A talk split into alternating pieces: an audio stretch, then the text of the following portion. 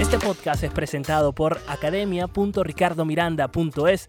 Aprende YouTube desde cero, aprende a editar como todo un profesional, aprende a través de 60 lecciones en las que explico paso a paso cómo dominar el segundo buscador más usado del mundo, YouTube, y hacerte crecer en tu canal academia.ricardomiranda.es. Si me escribes un mensaje en privado, presta atención porque te daré un descuento muy jugoso para que puedas acceder a una de las academias más completas de YouTube, academia.ricardomiranda.es.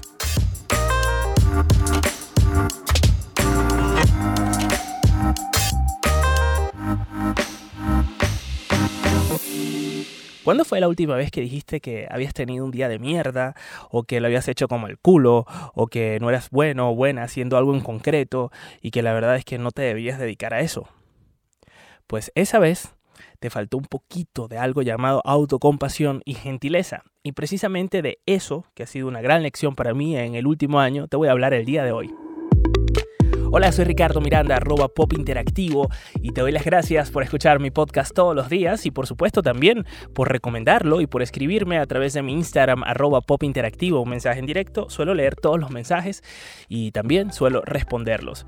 Eh, el año pasado, haciendo, digamos, un poco de terapia y crecimiento y poniendo estrategias eh, para poder ser una mejor persona y sobre todas las cosas para poder tener higiene mental, que es tan importante sobre todo eh, en estos tiempos tiempos de pandemia donde se ha disparado la necesidad por la atención en el área psicológica, aunque incluso no seamos conscientes de ello, pues em, estaba yo eh, detectando cuáles eran esos pensamientos que me arruinaban de alguna manera eh, el día.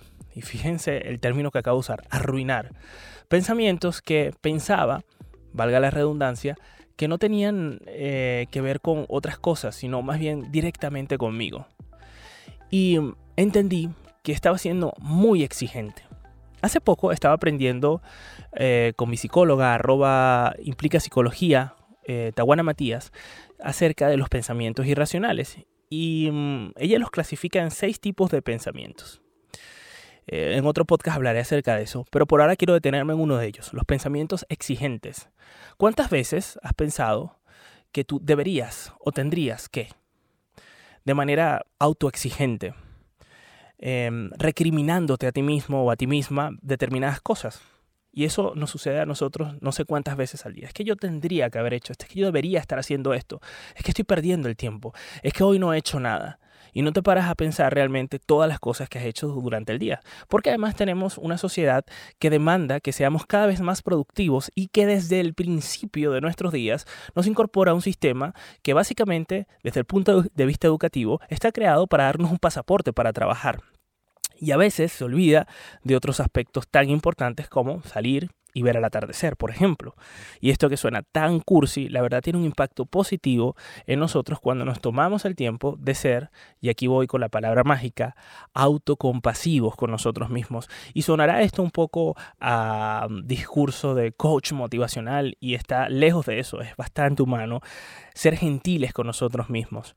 Cuando somos gentiles y en vez de decir, es que tuve un día de mierda, no, es que bueno, no me salió esto bien, pero bueno, fíjate, hice esto, o eh, lo hice como el culo, como me decía en estos días una compañera em, de trabajo, me decía, es que lo, lo estoy haciendo como el culo, no, lo estás haciendo bien, pero puede ser mejor.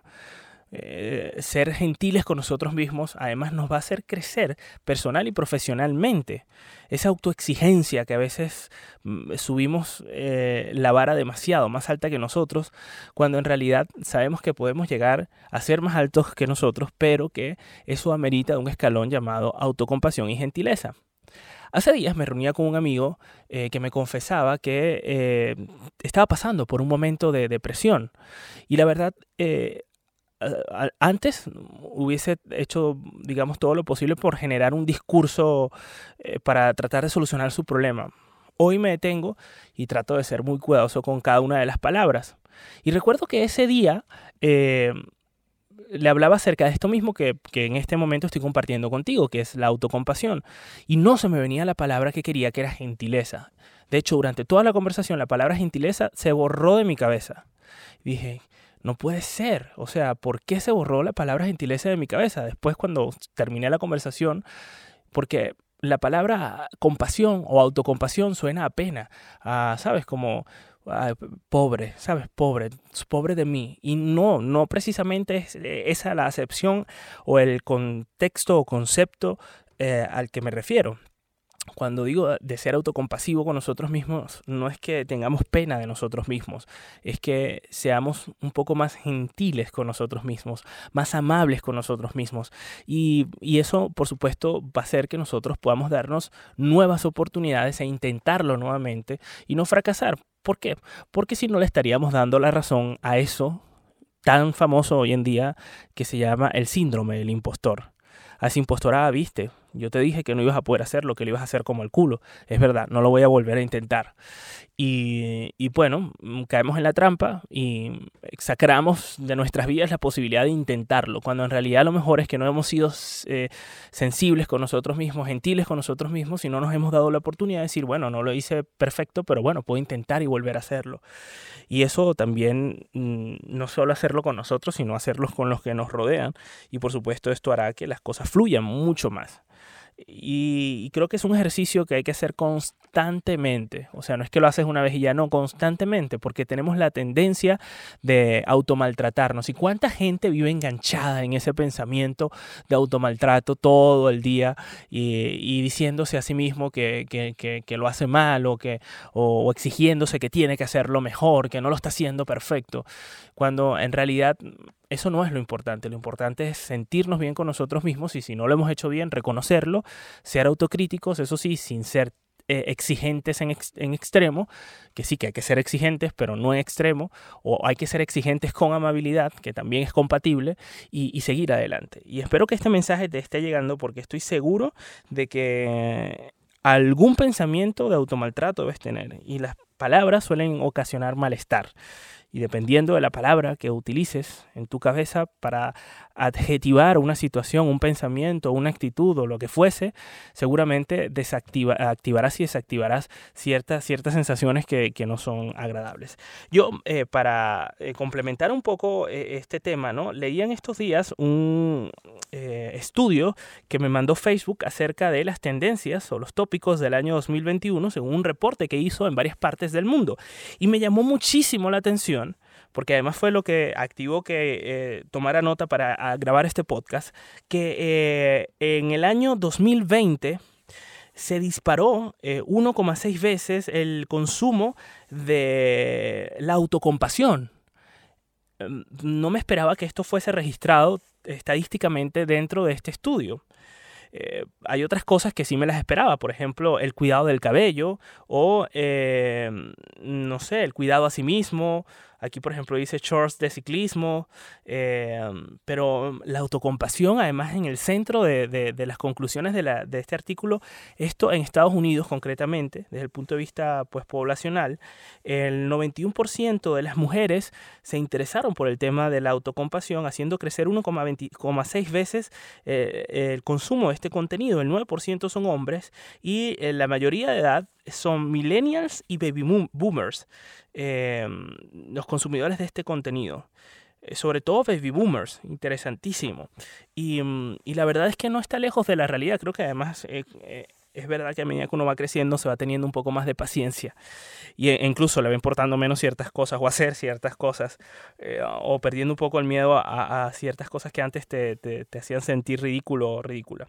Pero bueno, el llamado de este podcast es que hoy trates de practicar la gentileza para ti mismo o para ti misma porque mm, ya verás, y créeme, que cuando eres gentil contigo mismo o contigo misma, empiezas a ser mucho más productivo, más productiva, empiezas a, conectar con eh, sensaciones que son más positivas o de tranquilidad, hay menos estrés, hay menos activación basal elevada, eh, hay, hay, una serie de cosas que empiezas a sentir que son, eh, en su mayoría, son muy buenas. Así que ya lo sabes, hacer autocompasivo, exigentes, pero también amables y gentiles con nosotros nosotros mismos. Y bueno, si te gustó este podcast, por favor házmelo saber a través de un mensaje en directo, a través de arroba pop interactivo en Instagram y por supuesto suscribiéndote a mi podcast alert en ricardomiranda.es barra podcast. Te va a tomar menos de un minuto colocar tu nombre, tu correo electrónico y darle enviar.